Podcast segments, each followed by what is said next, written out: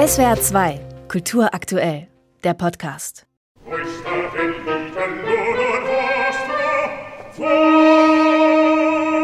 Orson Welles ist der geniale Regisseur der Shakespeare-Verfilmung Chimes at Midnight und spielt die Rolle des feisten, aber weltklugen Ritters Falstaff im Königsdrama Heinrich IV. Welles war aber auch Regisseur mehrerer scheiternder Filmprojekte. Christoph Marthaler konfrontiert nun in seiner Salzburger Inszenierung von Giuseppe Verdis Falstaff Rolle und Regisseur miteinander. Für die Oper ist nicht das Königsdrama die Vorlage, sondern die Komödie Die lustigen Weiber von Windsor.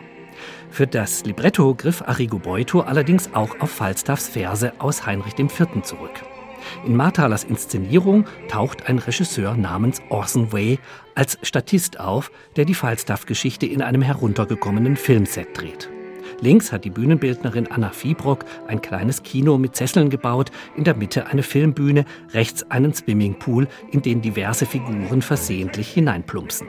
Slapstick der ermüdenden Art. In der Falstaff-Figur findet der wohlbeleibte, zigarrenqualmende Regisseur Orson Weh sein abgemagertes, darstellerisch recht unbegabtes Gegenüber. Überhaupt ist alles chaotisch und aus dem Ruder laufend.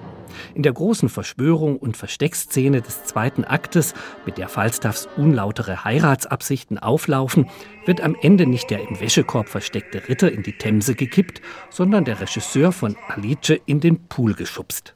Nicht erst von da an übernehmen die Frauen die Regie auf dem Set und stellen den Ritter dann noch einmal mit wirklich schlechtem Gespensterspuk bloß. Der Falstaff-Darsteller behauptet, ohne ihn wäre es nicht gegangen und alle setzen zur berühmten Schlussfuge an. Alles ist Spaß auf Erden. Nur diese Inszenierung von Christoph Marthaler ist es nicht. Mit diesem filmhistorischen Irrsinn ist sein surreal abgründiger Humor auf einem Tiefpunkt angelangt. Derart langweilig, gequält, lustlos und unverständlich war es noch kaum. Und wie einst ein höherer, melancholischer Blödsinn ist es bei weitem nicht geworden.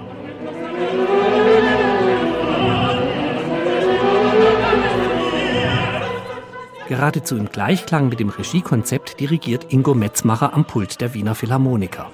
Er ist die andere schmerzhafte Hypothek des Abends. Auch hier ist Humorlosigkeit Programm. Da steht Allegro vivace über den ersten Takten, also dynamische Lebendigkeit.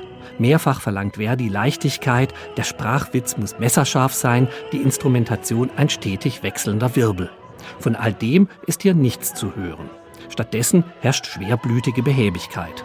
Das tut dem Vokalensemble nicht gut und es wackelt enorm zwischen Graben und Bühne. Gerald Finlay, ohnehin gesundheitlich angeschlagen, ist als Falstaff matt, singt zumeist mit den Händen in den Hosentaschen. Tanja Ariane Baumgartner als Mrs. Quickly und Elena Stikina als Alice sind eigentlich hervorragende Sängerinnen, bleiben aber weit unter ihren Möglichkeiten. Die junge Julia Semensato als Nanetta und der Fenton von Bogdan Wolkow könnten ein wunderbares junges Liebespaar abgeben. Aber es bleibt steril. Denn es wird musiziert, als gelte es eine Leseprobe abzuliefern. Das passt zur Idee der Regie. Ingo Metzmacher schafft es damit aber, Verdis Partitur zugrunde zu richten. Wäre der Falstaff so uraufgeführt worden, er wäre als gescheitert in die Operngeschichte eingegangen und nicht als jenes geniale Alterswerk, das er eigentlich ist. In Salzburg ist er so ein Festspieldesaster geworden. SWR 2 Kultur aktuell. Überall, wo es Podcasts gibt.